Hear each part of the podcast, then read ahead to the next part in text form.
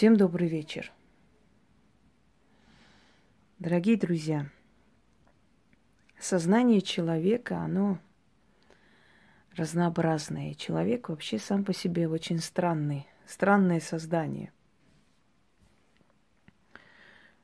Перед вами красивый пенек. Этот пенек можно использовать по-разному. Использовался испокон веков – он может служить алтарем, он может служить шахматным столиком, он может служить как декорация, украшения в комнате. Он может служить как стул, как маленький столик, за которым собирается дружная семья – но есть у него еще одна функция. Не самая лучшая, но, но часто используемая испокон веков. Плаха. Слово плаха у всех вызывает дрожь, страх, внутренний трепет, потому что это было то место, где заканчивалась жизнь человека, и порой мучительно – В древние времена, еще самые примитивные времена образования государств, было принято решать определенные споры и Божьей волей, так называемой.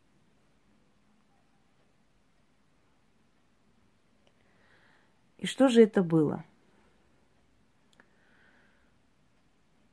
Двое людей – которые спорили между собой, выходили на поединок на глазах у всех. И вот кто побеждал, тот по Божьей воле и был прав. Его объявляли правым, а побежденный, естественно, либо сдавался на милость победителя, либо был умершвлен и победитель за это не нес никакого наказания. А, э, и более того, его семья клялась, что мстить не будет и не имела права мстить, потому что их потом могли бы строго наказать, поскольку считалось, что совершается Божья воля. Подобные поединки были у многих народов, на Кавказе в том числе, когда завязывали мужчинам глаза, и они бились на кинжалах. Как правило, сражались за женщин, как правило, сражались за честь, за честь семьи и прочее, и прочее.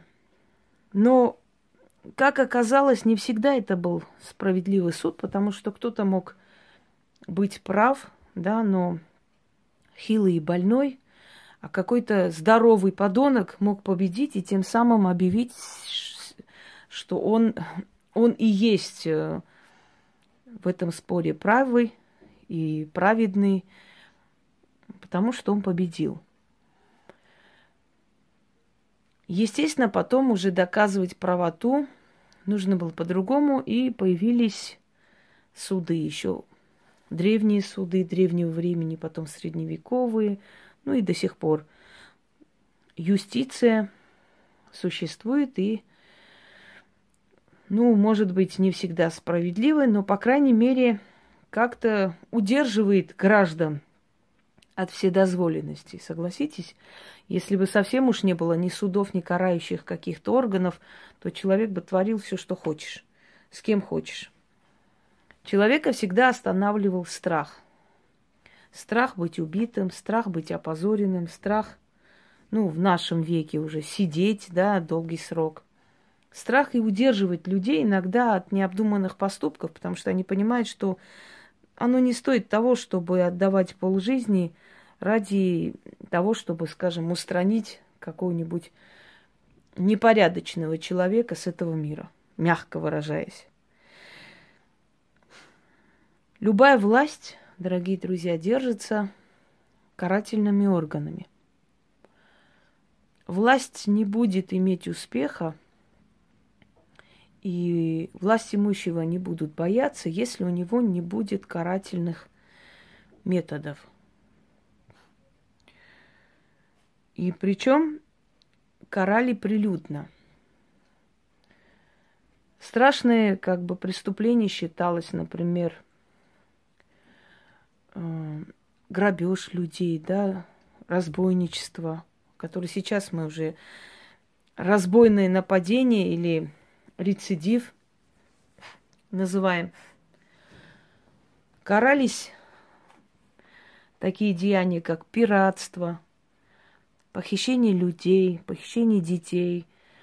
Потом начали ожесточать, потом начали карать за оскорбление правителя, за оскорбление его вельмож, его придворных, ну и различные, скажем так, различные, э, значит, преступления. Все ли были преступники, которые поднимались на плаху? Естественно, нет. Были неугодные, были те, от которых нужно было избавиться просто-напросто.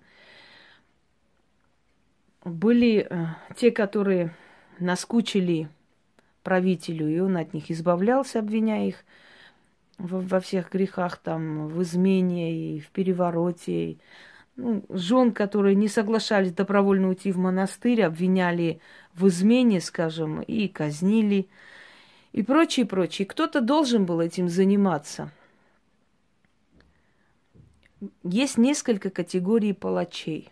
На самом деле кто-то скажет, ну вот нашли тему, о чем тут вообще можно говорить. Палачи это такие страшные люди, недочеловеки и вообще. Тут не о чем вообще говорить, и это это не та тема, которая должна быть обсуждаема. Ошибаетесь. Это как раз очень интересная тема, которую можно обсудить. Начнем с того, что палачами становились не все добровольно, не все по, своей, по своему желанию. Многие из известных палачей Римской империи, например, были беглые преступники – либо были люди, которые были приговорены к смертной казни. Им давался выбор либо поработать палачом, либо быть казненным. Были люди, которые отказывались и шли на плаху. Они считали, что лучше умереть с чистой душой и э, как бы не нести потом плату на том свете, чтобы его род, его потомки этот тяжкий груз не тащили на себе, но кто-то боялся смерти и был готов на все, лишь бы избежать кары. И сам становился палачом. Ну, как известно, человек ко всему привыкает, к сожалению. Человек так устроен, поэтому со временем это все становилось ремеслом, работой. Кто-то же должен был это исполнить. Вот и исполняли. Во времена римского правления, римской славы, восхождения Римской империи, палачам давали разнообразные задания. Например, они должны были в буквальном смысле натаскать э, зверей на человеческое мясо. У них было особое искусство злить зверей. Они должны были э, привести их в выступление, в обозленность до такой степени, чтобы те кидались на людей в Колизее, потому что дикие звери боятся человека, они не решаются, особенно когда выходит эта огромная толпа, масса людей, которая сидит на них, смотрит, кто-то кричит, кто-то хлопает, это их сбивает с толку. Для того, чтобы львы нападали на людей, э, этих бедных, приговоренных, обреченных, обливали э, бараньим, бараньей кровью. Некоторых просто обматывали баранью шкуру для того, чтобы аппетит был у зверей, да, напасть, потому что не всегда они нападали. вот эти фильмы, в которые мы смотрим, где они сразу же кидаются на людей, нападают и прочее, прочее, это не всегда правда и не всегда соответствует правде. Очень часто звери боялись, терялись, не понимали, что делать. В отличие от человека, зверь не привык ради развлечения убивать. Он убивает, когда голодный или когда опасается чего-либо. В других эм, моментах он оберегает свою, свою силу, он не считает нужным нападать. Он себя бережет и свою жизнь. И в дикой природе есть у них такой инстинкт самосохранения, чтобы меньше получить раны, потому что в дикой природе любая рана может стать смертельным. Со, со временем начинает гноение, начинает э, вот это вот развитие бактерий, и любой, любой зверь за несколько дней может умереть. Поэтому они, понимая, осознавая это, они избегают ран. Так вот, в, в римской истории были моменты, когда выходящие на арену львы своим громким рыком до такой степени оглушали людей, что первые ряды глохли. И у некоторых просто слух потом не восстанавливался, перепонки лопались. Представляете, что испытывал человек, стоя в Колизее, окруженный дикими зверями – и было несколько случаев, когда львы не подчинились, не захотели, не напали на людей. И тогда обозленный император приказал кинуть ко львам, так их называли, тренеров, дрессировщиков этих зверей, ну, тех же самых палачей, скажем так. Они расплачивались своей жизнью за то, что не так провели эту игру, как хотелось бы императору. Пойдем в средние века. Дорогие друзья, в средние века подбирали палачей из очень бедных семей. Вот практически семьи, которые голодали, нечего было есть. Э, императорские, царские, там, королевские чиновники, те, которые занимались этими всеми административными делами, они выкупали, практически покупали ребенка у очень бедной семьи, забирали в определенную э, мастерскую, как они называли, обучать разным, э, значит, разным талантам, разным искусствам. Как они говорили, естественно, они скрывали от родителей, хотя, может быть, и у родителей выбора-то не было. И забирали, забирали, и через некоторое время родители с ужасом узнавали, что их сын, который уже вырос, которому уже по 30 лет, стал палачом. Но уже ничего не вернуть. Их обучали старшие по ремеслу. Обучались они на, э, значит, плетенных там лошадках, на плетенных головах. Обучались они на тыквах, на, на чем угодно. То есть они обучались мастерству рубить головы. Позже их начали обучать на трупах повешенных людей, либо, ну, там казни было разнообразные были казни, и вот на, как бы, на этих частях тела человека обучали палачей, каким образом нужно рубить голову человека, чтобы человек не ощутил боли. Хочу вам сказать, что палачи были на весь золото, хорошие палачи.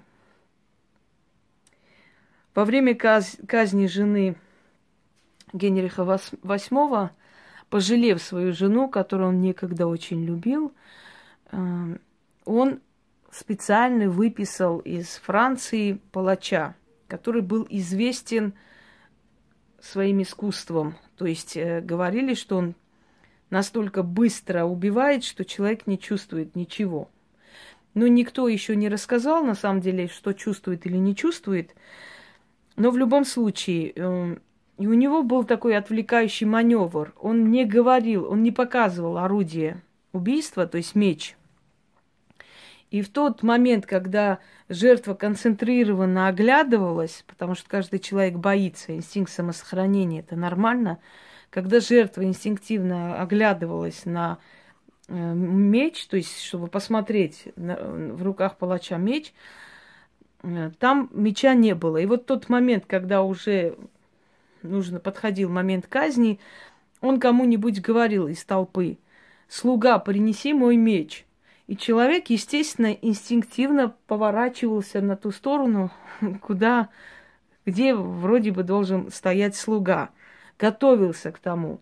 И пока он поворачивался, его внимание отвлекалось на секунду, тут же он доставал и, и, и рубил. То есть э, моментально это никто не... И вот такие палачи очень ценились, и они зарабатывали очень неплохо. Многие такие палачи потом основывали целые династии купцов в то время.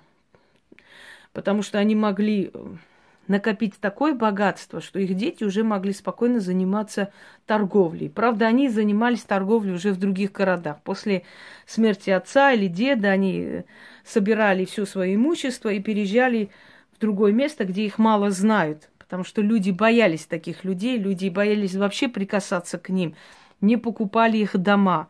Если человек узнавал, что рядом с ним там стоял палач, он э, считал себя, скажем так, униженным, оскорбленным. Одна женщина во Франции, которая пустила человека в дом, который просился переночевать, она пустила его в дом, дала ему еды, кров, и утром он ушел, и через некоторое время она узнала, что он палач. Она была настолько оскорблена, очень возмущена, что подала на него в суд за то, что тот скрыл свою профессию. Вот до такой степени у людей было отвращение и ненависть к этим людям. Но, с другой стороны, было почтение и страх, потому что это были нужные люди для государства. Хочу вам сказать, что палачи получали практически всю продукцию из, из рынка и отовсюду, можно сказать, бесплатно. Потому что э, кормить их народ был обязан – они не имели права отказывать ему, э, так как он был человек государственной важности, он был чиновник, можно сказать.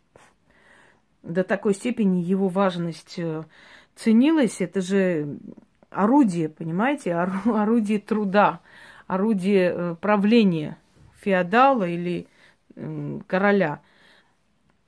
Не дать ему продуктов они не имели права, а кровавые деньги они не хотели брать. Они считали, что эти деньги проклятые, поэтому счастья не принесут. И отдавали свои продукты даром.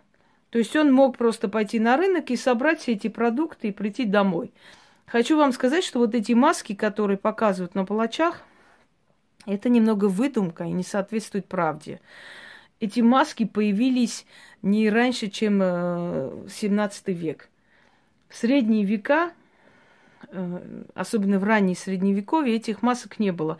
Да и прятаться было незачем. Этих палачей все знали в лицо. Все просто его знали.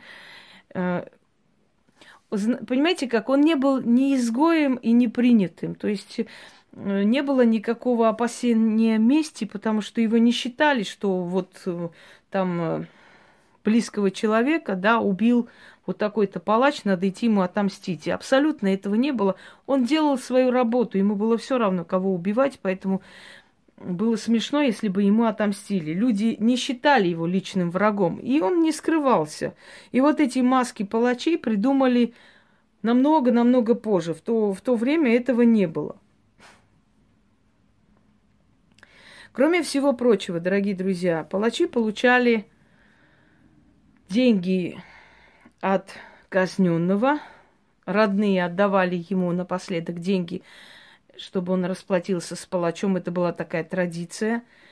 Считалось, что человек тем самым обретает себе как дорогу в рай, то, что он оплачивает палачу и прощает его и уходит. Естественно, в день они могли, особенно во времена восстания, они могли в день казнить по 200-300 человек – и каждый из них по мере своей возможности оплачивал палачу труд. Кто-то давал серебро, кто-то давал золото. То есть палач мог в течение месяца по тем меркам купить э, себе особняк. Часто и такие урожайные, в плохом смысле слова, дни бывали для палачей. После э, 16 века Палачам было разрешено забирать всю одежду, все, все, что было на человеке, то есть чем он пришел. А приходили очень богатые люди, приходили э, средний класс. В любом случае, э, эти вещи, которые он потом отдавал скупчикам, и те перепродавали, это тоже для него был некий доход. Эм, дорогие друзья, палачи зарабатывали не только на своем искусстве. Здесь всего не расскажешь, потому что это обширная тема. Палачи зарабатывали еще и торгуя сувенирами. Палачи зарабатывали, торгуя частями тела человека. Кожей, руками, другими частями тела, которые брали врачи, алхимики. Иногда у палачей покупали целое тело для своих опытов, потому что были преступники, чьи тела было запрещено выдавать родным. Их должны были похоронить в каких-то там местах неизвестных. Они были как государственные преступники, лишались права быть похороненными. Э, один палач э, в XVI веке во Франции коллекционировал женские головы. И у него в подвале потом, после его смерти, жители с ужасом обнаружили э, огромные емкости заспиртованных женских лиц, женских голов. То есть вот нравилось человеку, он их коллекционировал. Продавали они, скажем, э, после казни женщин, продавали определенные части их тела, которые в алхимии использовались, в магии использовались и так далее. Продавали они кровь, продавали они одежду, рубашку, что брали люди колдующие для порч. Страшно, конечно, жуткие подробности, но это имело место быть, к сожалению, потому что это были люди, окруженные вот миром мертвых, миром мучений. Ведь многие из них тренировались и в пытках, потому что нужно было и это делать, когда выбивали какие-то признания. Э, хочу вам сказать, что палачи были знатоки человеческой анатомии. Это люди, которые много лет имели дело с человеческим телом, и они прекрасно разбирались в анатомии. Были случаи, когда палачи сбегали, видимо, психика не выдерживала, они сбегали от этой работы, уходили совершенно в другие страны, и через некоторое время в какой-то местности Европы появлялся, например, некий знахарь, который настолько хороший был костоправ, что вот к нему выстраивались очереди. И через некоторое время люди с ужасом узнавали, что это откуда-то из Испании сбежавший палач. Но он лечил людей, он умел это делать. Екатерина Великая сказала, что когда она была маленькая, то у нее э, был дефект позвоночника, и настолько страшный дефект, что врачи не давали надежды, боялись, что она будет э, горбатая со временем, горб появится, и очень может быть, что проживет мало. И она говорила, признавала, что ее спас, вылечил палач. То есть он выправил вот эти косточки позвоночные у ребенка. То есть э, я не говорю, что это были святые люди или хорошие, но я хочу вам сказать, что за время э, прикосновения вот с этой смертью постоянной, да, с мертвыми телами и прочее, они очень хорошо изучили анатомию. Э, один из средневековых врачей в Испании э, оставил в своих мемуарах такой момент в своей жизни, что он четыре года обучался у одного палача всем, э, значит, премудростям и особенностям человеческого организма, органа. И он был, кстати, один из знаменитых врачей, и он, значит, в своих мемуарах пишет, что один палач по доброте душевной, ну, естественно, не бесплатно, обучал и показывал ему все вот эти тонкости человеческого организма, и тем самым он понял, как на это все воздействовать. Дорогие друзья, были целые династии палачей, которые были известны э, своей работой, собственно говоря. На ком женились палачи? Ну а как вы думаете, кто бы, кто бы согласился быть женой палача? Как правило, палачи женились на проститутках. Как правило, палачи женились на дочерей, дочерях, скажем, могильщиков. Это у нас тут многодетные ходят по всей улице.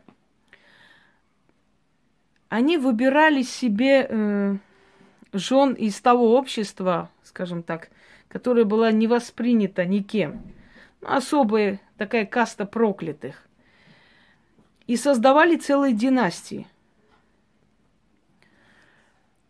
В средневековой Европе к палачам приводили одержимых людей. Считалось, что палач умеет и знает, как вступить в контакт с, с потусторонней силой духов, потому что он уже настолько погряз в этой крови, настолько он знает все особенности потустороннего мира, что он практически один из них. И поэтому э, считалось, что он способен с ними договариваться и изгнать, значит, этого этого духа, поселившегося в теле человека. Во время службы в церкви палач должен был стоять возле входа, его не допускали в церковь. Но он имел право венчаться, скажем, он имел право крестить своих детей в церкви. И не более того, в остальных случаях его абсолютно не допускали э, заходить в церковь. Нельзя было. Был, было, было запрещено, скажем так. целая династия палачей,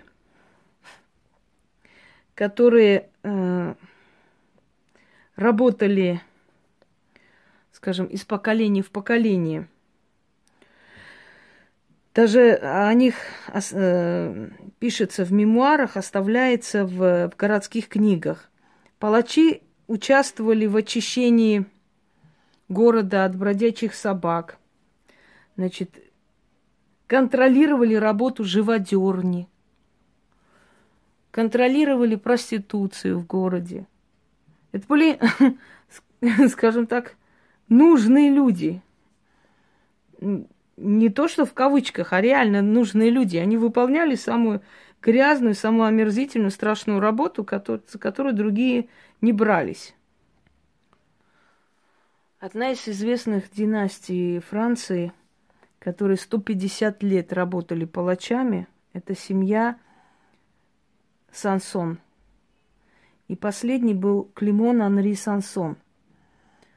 Э, он был уволен, потому что вступил в перебранку с начальством. И после этого его уволили, полномочия палача с него сняли. Э, и как бы эта династия перестала числиться как династия палачей. Однако эта династия имела место быть, существовала 150 лет. Существовала. Кто-то же выходил замуж за этих мужчин. Они жили, да, они, у них рождались дети. Они вместе обедали, разговаривали, я не знаю. У них были обычные человеческие радости. Мы с вами никогда не поймем таких людей, но такие люди существовали и существуют. В советское время были палачи, которые э, выполняли работу, скажем так, тоже по казням. Ну, например, э, Фернан Мерса... По-моему, или Мерсанье, не помню сейчас точно, который это по меньшей мере, да, самым средним меркам 200 повстанцев алжирских казнил, когда еще Алжир был колонией Франции. И он рассказывает, что, то есть он казнил на гильотине, у него есть личная гильотина, с которой он любил вообще фотографироваться, и очень много фотографий. Насколько я помню, он до сих пор жив, потому что он казнил их в 53 году, и вот до сих пор он сейчас, по-моему, старый человек. Он получал когда у него спросили, почему он захотел быть палачом, он сказал, потому что у палачей много привилегий, они много путешествуют за счет государства, им выдают квартиру и так далее. То есть, понимаете, дорогие друзья, вот давайте будем честны. Мы осуждаем палачей. Вот да, это жестокая, страшная профессия, и как можно вообще работать палачом. Но давайте на секунду вот подумаем. А люди, которые наемники, они не палачи? Люди, которые за деньги идут воевать, они не палачи.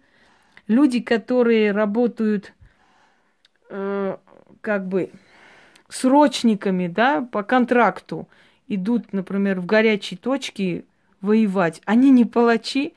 Они точно такие же палачи, может быть, э, там нет таких орудий пыток, хотя, если честно, так глубоко копнуть в биографии этих людей, они тоже много страшного творят. Я понимаю, война ломает психику людей, все, все понятно. Но давайте будем честны, они ведь тоже идут, воюют, получают квартиры за это, деньги получают, машины покупают. Это что же кровавые деньги? Это деньги, сделанные на крови, на, на войне. Какая разница? Если ты за войну берешь деньги, значит ты палач. Если ты защищаешь свою землю и воюешь, ты воин. Но если ты идешь наемником, работать. Ты точно такой же палач, как, как и все эти товарищи, о которых шла речь. Э, и он смачно, очень так с интересом, он даже книгу выпустил, где рассказывал о том, как он, как некоторые сопротивлялись, некоторые падали в обморок, некоторые молча шли, кто-то призывал Бога, кто-то кричал, призывал Аллаха и так далее. Ну, это Алжир который восстал против э, французской колонизации. И он говорил, я их тащил, э, значит, под лезвие, закрывал. Они отец с сыном помогали друг другу в этом деле. И до сих пор жив человек, и этим гордится, и считает, что он выполнял работу во имя своей родины, и ничего ему не снится, и ни, ни, ни перед кем он не в ответе. Но в ответе или нет, э, судить будут там. Но я хочу вам сказать, что я считаю, что любое убийство ради денег есть работа палача. Неважно, ты убиваешь человека на гильотине или стреляешь в него, если ты за это берешь деньги, ты палач. Если ты защищаешь свой дом, свою семью, своего ребенка, ты имеешь полное право убивать любого, кто к ним прикоснется в твоем доме. Это совершенно иное. Ты защитник рода, семьи, родины. Но если ты за деньги это делаешь, ты такой же палач, как и все эти товарищи. Может быть, кто-то более страшный, да, кто-то более аморальный, кто-то более сдержанный, но Название одно – палач. Так что в современном мире тоже есть палачи, дорогие друзья. Многие из них работают в органах, потому что там можно пытать и за это ответить.